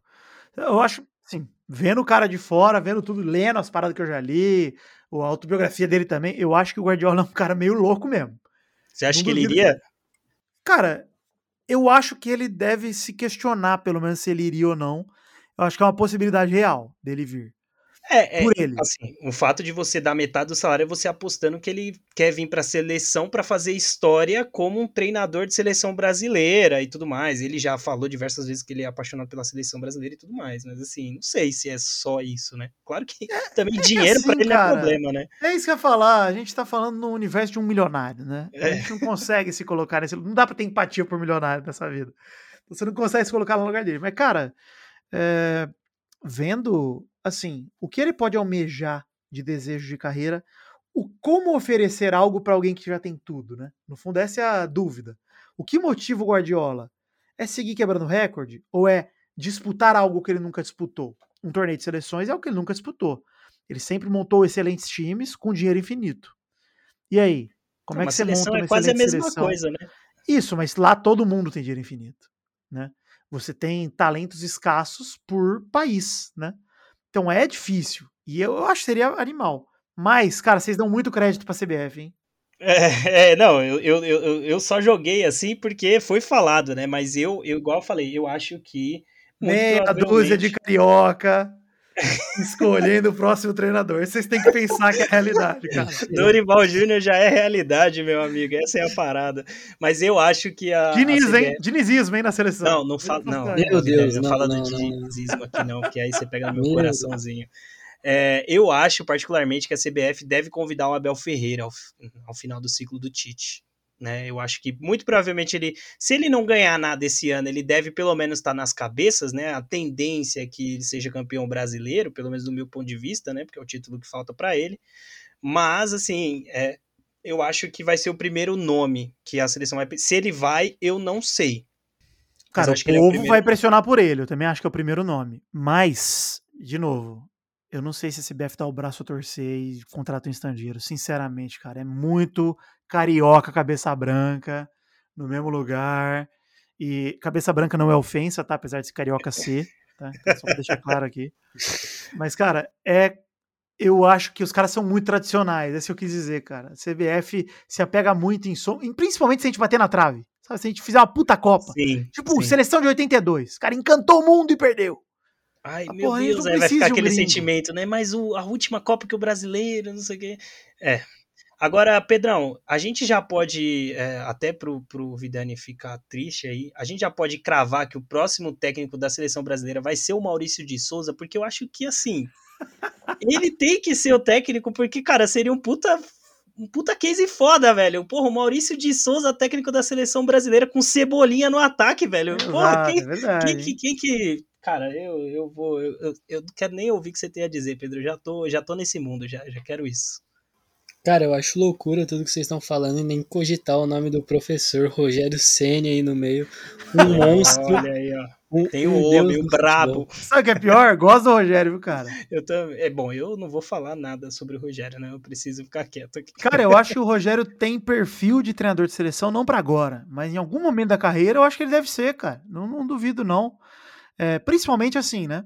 Ele se provando, ganhando um título aí nacional, uma Copa do Brasil, ou um. Acho que esse ano a Sul-Americana é bem forte, assim, pra ele ganhar. É que a Sul-Americana Mas não tem esse peso. expressão, né? É, Mas, assim, já seria mais um título pra seleção ele de- que já levou um Brasileirão e tal, né? Mais um. Vai Meu irmão falou sobre, sobre o Filipão, me dá até arrepio pensar nisso, cara. Do, do Filipão voltar pra seleção. Mas, mas não que me- descarta, né? Eu não descarto Já, nunca, já né? mas- consigo ouvir o Galvão falando, ó o close! É, de não. Cara, e assim, se vocês lembrarem, né, a galera culpa muito o Filipão, mas era Filipão e Parreira, tá? Queria culpar É os verdade. culpados. Era- Não, era a do... É verdade, porque era a grande Dobradinha. dobradinha do Brasil, né? Meu Deus, não tem como perder com Copa, É, Copa no Brasil, com o Neymar voando, Filipão e Parreira, e a carta da do- é Dona Maria, não tem Dona quem. Lúcia, né? Dona Lúcia, é, não tem quem, não tem mais, não tem pra ninguém. Brasil Não, é mas vocês podem ficar tranquilo que o Dante conhece os alemão, pelo menos. Então, se a gente pegar os caras aí, tá tranquilo. Eu gosto muito que o Parreira, em 2006, lançou um livro chamado Formando Equipes Vencedoras e desde lá nunca mais venceu nada, né? Ficou É tudo no ele livro, contou- ele contou os Ele segredos. contou a exato. fórmula pra todo mundo, né? E fica difícil. É o próprio Parreira jogando contra ele mesmo. Inclusive, É, eu vou comprar esse livro aqui exatamente. pra ter na estante, que eu acho esse livro maravilhoso. Vou comprar ele aqui.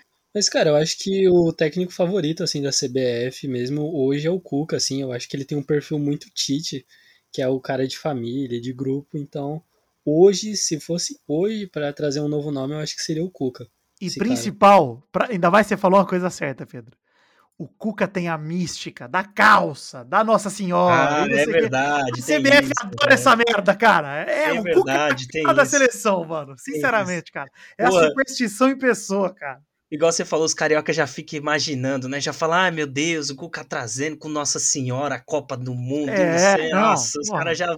Os caras se masturbam pensando nisso. E os né? jogadores tudo crente também. É, Porra, é, foda, vai entendeu? virar É. um culto muito louco lá, né, mano? Aí convoca o Daniel Alves, aí já, enfim, eu não vou, vou Nossa, parar de é. falar.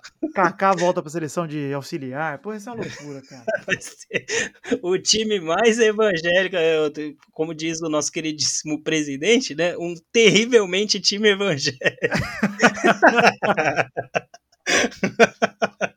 ai, ai, enfim.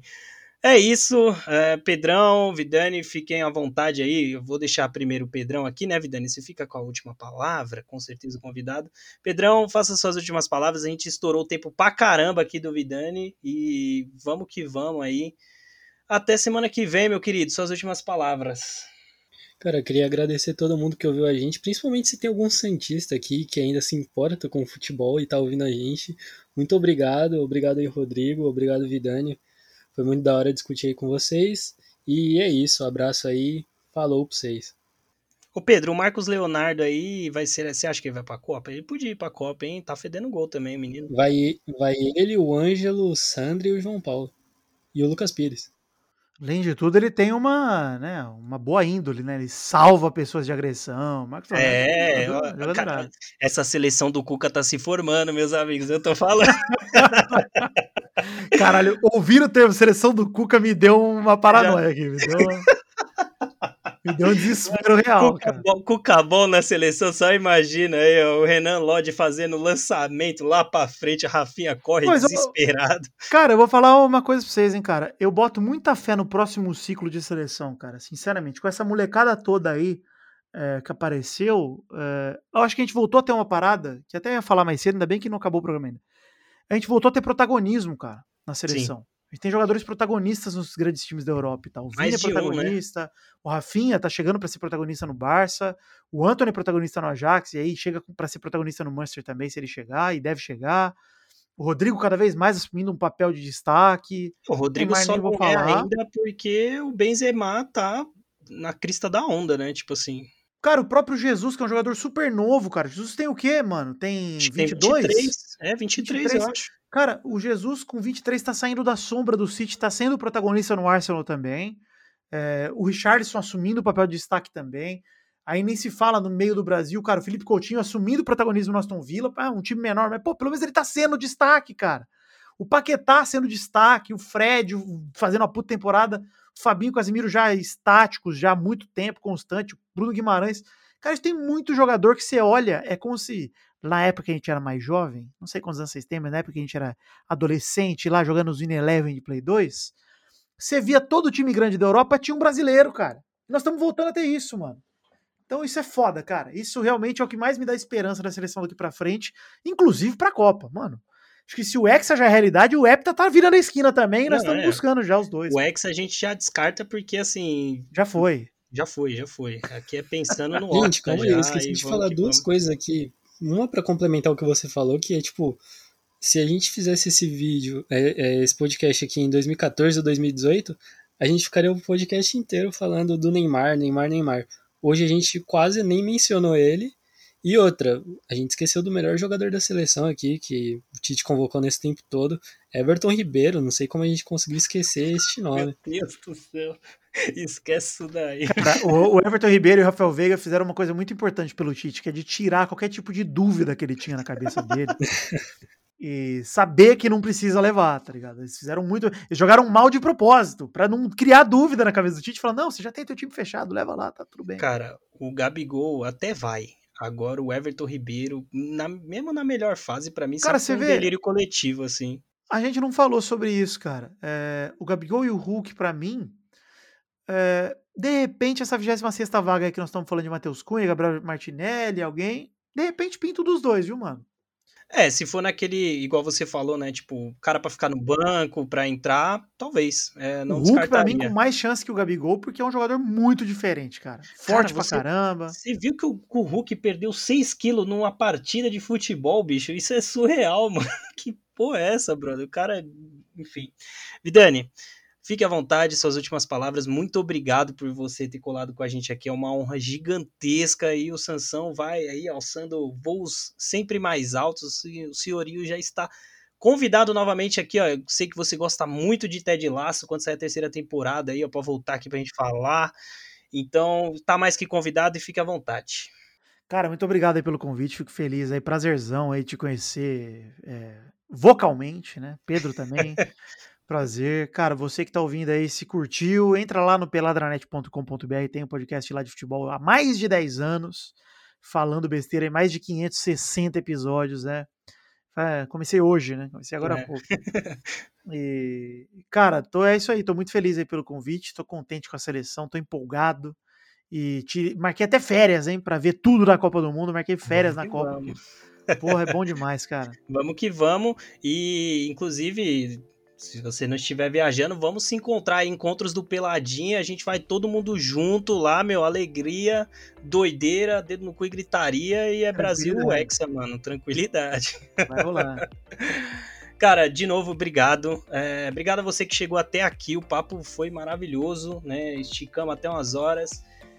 Enfim, esqueci de novo, Pedrão, de falar lá no começo das redes sociais, mas se você chegou até aqui, eu garanto que você vai acrescentar ainda muito mais indo lá no arroba Sansão Podcast.